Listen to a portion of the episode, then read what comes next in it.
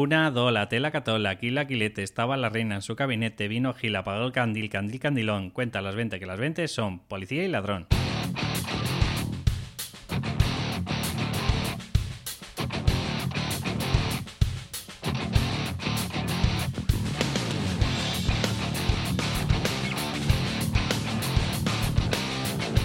Muy buenos días y bienvenidos otra vez a cambiaturrumbo.com. Espero que os esté gustando los programas que estamos, bueno, que te estoy transmitiendo cada día. Mi filosofía diaria es pues un poco filosofía Kaizen, es decir, mejorar un 1% cada día. Entonces, pues espero que un 1% vaya mejorando poquito a poco mis podcasts y cada vez pues te vayan gustando más y más. Quiero recordaros que tenéis un curso si os suscribís a través de cambiaturrumbo.com, pues tenéis un curso para gestionar vuestras emociones y principalmente es la frustración en el el puesto de trabajo. Ahí pues ya podéis tomar la decisión de o bien quedaros en el puesto en el que estáis o, si eh, se os ocurre cambiar de área o incluso emprender. Bueno, pues ahí os doy la solución. En este mini curso de cuatro vídeos te muestro cuál es la mejor fórmula para intentar pues eso, controlar esas emociones. También para todas esas personas que crean que necesitan un poquito más allá de, este curso y quieran pues solicitar mis servicios, pues ya sabéis que en cambiatorrumbo.com barra sesiones de coaching, pues allí podéis, eh, tenéis tres planes en el que podéis, junto a mí,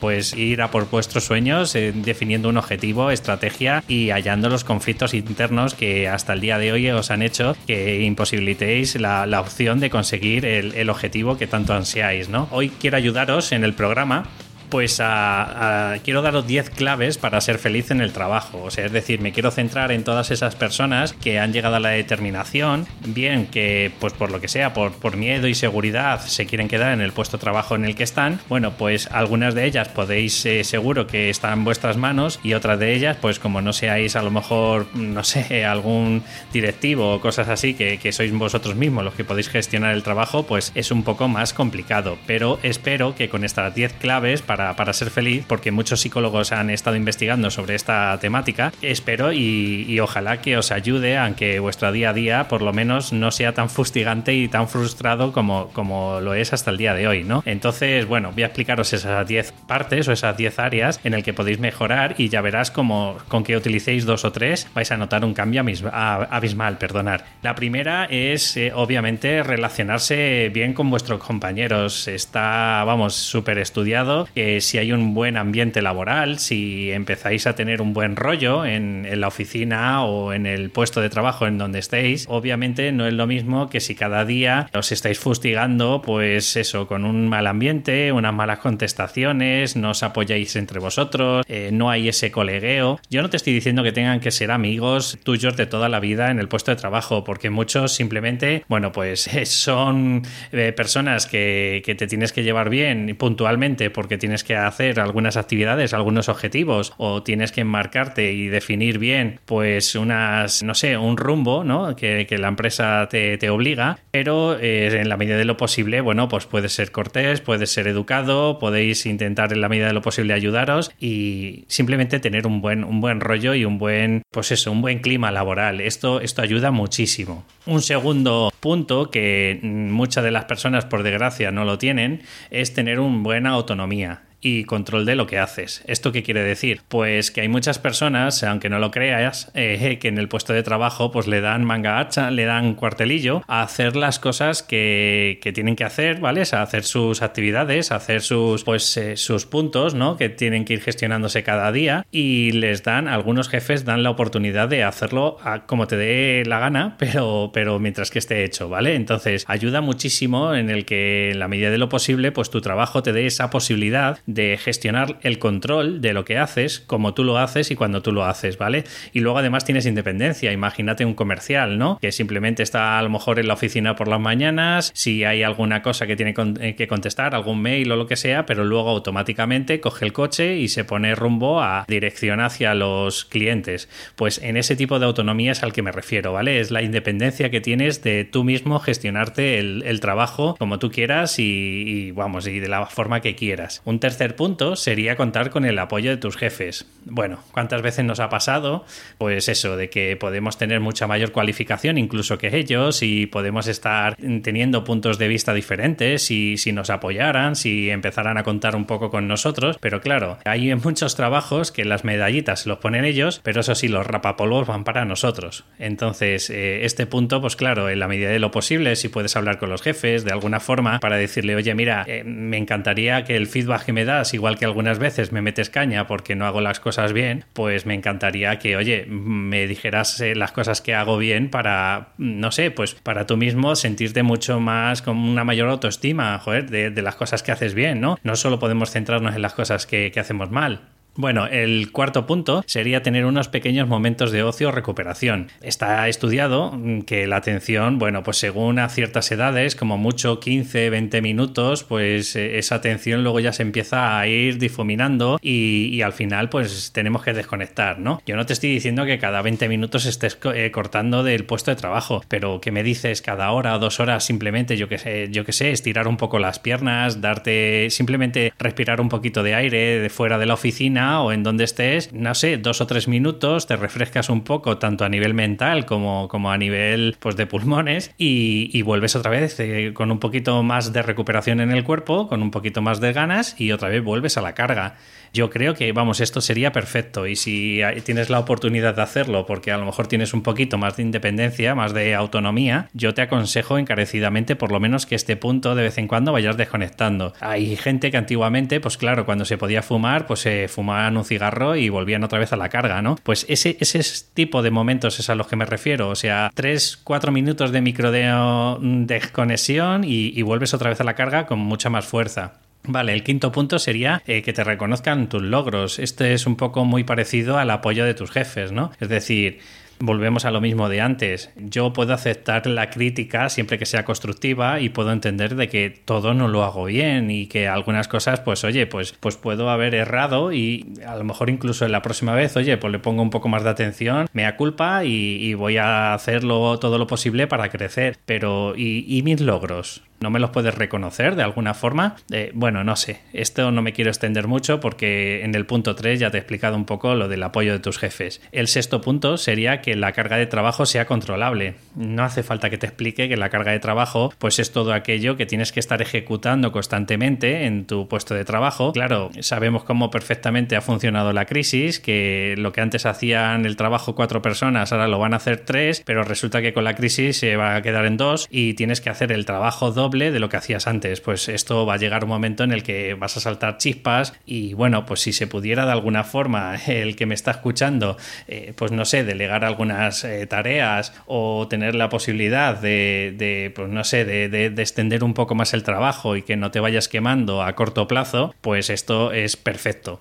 Vale, eh, vamos al siguiente punto, es que haya un equilibrio entre la vida laboral y familiar. No sé si te ha pasado a ti alguna vez que llegas con la familia, llegas con la pareja y encima no paras de hablar del trabajo. Bueno, yo creo que aparte de que tendría que ser una jornada laboral en el que se conciliara la vida eh, familiar, que, esto es casi idílico en, la sociedad en la que estamos actualmente, pero bueno, si no, por lo menos, oye, pues cuando llegues con la pareja no sigas con el run run de pues el trabajo y lo que te ha ocurrido y demás, ¿no? Yo creo que tienes que tener un equilibrio, tienes que empezar a desconectar, tienes que, o sea, yo no te digo de hablar ciertos momentos de, oye, ¿qué te ha pasado en el trabajo? Ah, pues mira, me ha ocurrido esto y esto y ya está, ¿vale? Y luego pues un poco más de prestar atención a la familia, a los hijos y estar en el aquí en el ahora. Yo para mí te aconsejo este punto bastante porque al final lo que suele ocurrir es que empezamos a darle vueltas eh, con el run run en la cabeza, ¿vale? Que, no nos para de dar vueltas y empezamos a rumiar todos los problemas que hay en el trabajo y al final lo que solemos llevarnos en las preocupaciones laborales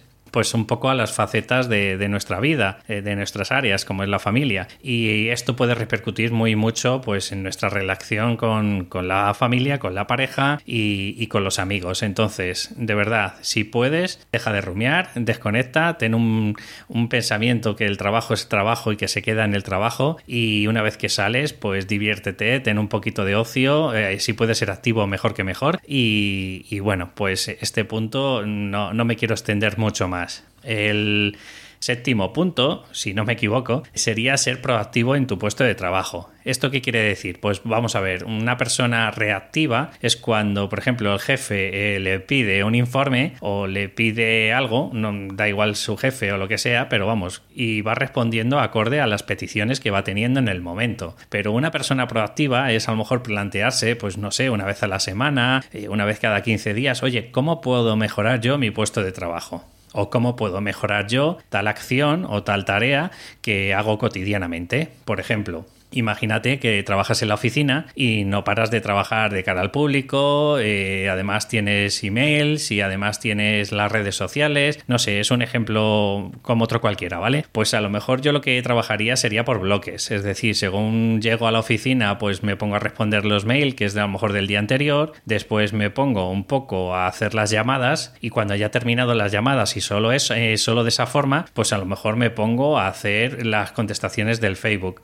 Claro, eh, tú dirías, ¿y, qué tiene de proactivo? Bueno, pues lo de proactivo tiene el haber hecho todo por bloques, ¿vale? El haberte planteado cuál es la mejor forma para de, no sé, para, para intentar ser un poquito más productivo, para ser un poquito más productivo en, en nuestra día a día en la oficina y que no simplemente, oye, pues estemos haciendo presencia, eh, tener el culo caliente en, en la silla y cuando es nuestro horario, pues salir pitando, ¿no? El ser proactivo, aunque te parezca relativamente lo único que beneficias a la empresa o a tu jefe, yo creo que te beneficia a ti porque acabas siendo mucho más productivo y a la larga pues interpreto que acabarás siendo con mejor vista o vamos, que te, te, valorarán de otra forma mucho más positiva. El noveno punto es tener tipos de tareas variadas.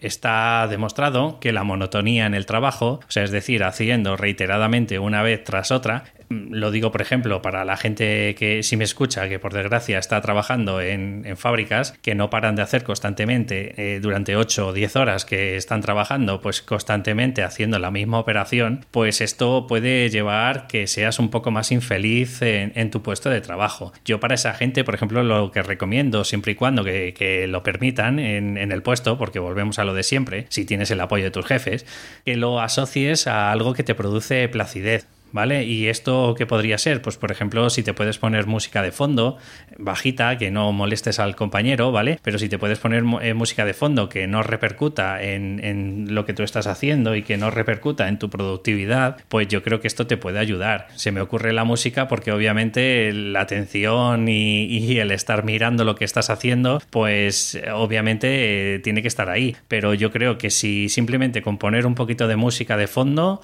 yo creo que te puede alegrar bastante bastante lo que es el ser feliz en tu puesto de trabajo. Y por último punto, el que quiero decirte es tener sentido del humor o mente positiva. Obviamente esto va también muy relacionado con, el primer punto, porque si tú no tienes un buen rollo con los compañeros, pues qué sentido del humor vas a tener, ¿no? Pero lo que me gustaría que te quedaras con este podcast es de alguna forma, pues que siempre puedes utilizar algún chascarrillo, puedes hacer algún chiste, puedes contar alguna parodia, pues alguna cosilla que, que te anime el día, ¿sabes? No centrarte en el pobrecito yo, en el victimismo, esto cada vez va peor esto es, en fin, ¿vale? Todos los adjetivos que se suelen ir poniendo en el puesto de trabajo, porque obviamente los trabajos no van cada vez a mejor, eso todos lo sabemos, pero siempre intentar mirar el lado positivo, porque si no, lo único que vas a conllevar es que al final es un bucle, es una espiral negativa que cada vez es como una bola de nieve, cada vez se va haciendo más grande, cada vez estás más frustrado, más asqueado, al final no le encuentras ninguna cosa positiva en el trabajo, lo único que, tienes es porque, como le llaman, ¿no? La, jaula de oro, que es pues que como te pagan al final del mes, pues eh, la jaula sí es muy bonita, es de oro, pero sigue siendo una jaula y estás encarcelado en el puesto de trabajo que no te apasiona. Entonces, para cortar de raíz esto, sobre todo aparte de los vídeos que te he comentado de, de la gestionar las emociones como es la frustración, en la medida de lo posible, de verdad, te aconsejo muy mucho encarecidamente que intentes mirar, aunque sea de forma, mm, no sé, para ti interior, ¿vale? Pues que, empieces a mirar cosas positivas. De hecho, si quieres eh, para esto, un ejercicio que aconsejo muchas veces es que intentes durante 5 mm, minutos o, o, si quieres hacerlo por acciones, piensa en 20 cosas positivas que tiene tu trabajo. Eh, al principio no vas a sacar más de dos porque como estás en un en modo negativa, ¿vale? Pues no vas a sacar muchas cosas, pero si te educas y empiezas a cada día intentar sacar entre 10 y 20 cosas positivas de lo que te ha ocurrido en el día, pues no sé, pues resulta que te ha apoyado el jefe cuando normalmente no lo hace, o yo qué sé, o has tenido la oportunidad de durante 10 minutos tomarte un café, pues en la sala donde tienes de cafés, cosa que a lo mejor en otros trabajos no tienen esa oportunidad. Bueno, pues todas esas cosillas, ¿vale? Son las que van a hacer que, que cada vez veas un poquito más de plenitud y de felicidad en el puesto de trabajo. Como siempre, hasta aquí ha llegado el programa. Espero que te haya gustado. Es un poquito más cortito que, otras veces, pero bueno, quiero sinceramente que con esto espero que te haya gustado. Si es así, pues me des una valoración de 5 estrellas en iTunes o una reseña. Y si es a través de iVoox, pues por fin, dame un comentario y un me gusta para ir poquito a poco ir posicionando el programa. Nada más, un saludo y nos escuchamos en el próximo programa. Hasta luego.